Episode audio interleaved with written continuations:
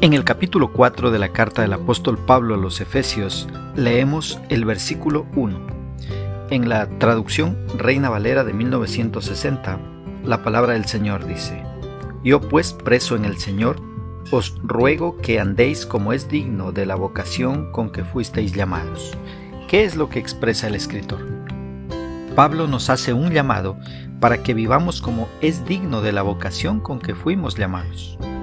Pablo nos recuerda que fuimos escogidos por Dios para ser representantes de Cristo aquí en la tierra.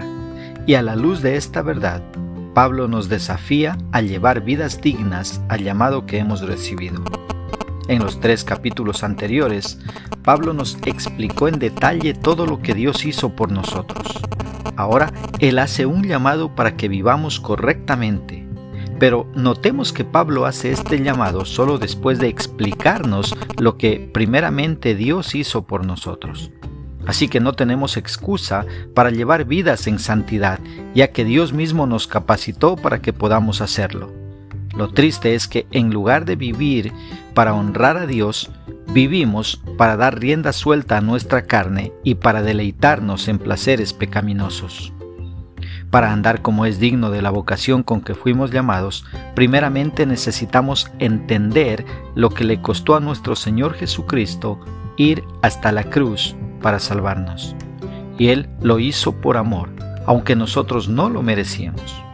Si logramos entender todo su sufrimiento por amor a nosotros, entonces anhelaremos servirle y obedecerle por gratitud.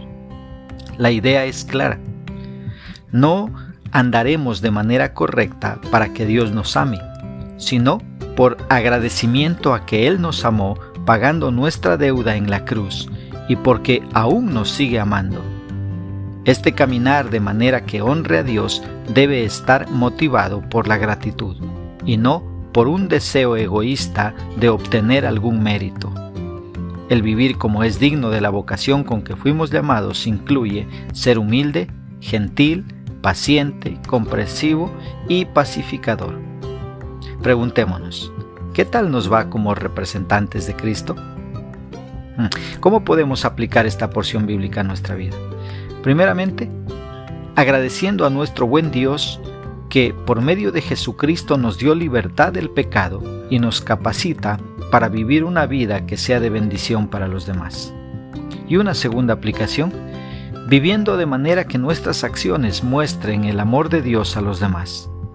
Tengamos presente que nuestra vida puede ser la única Biblia que alguien pueda leer Así que es nuestra responsabilidad como creyentes mostrar a Dios en nuestro diario vivir. Que Dios nos ayude a poner por obra su palabra.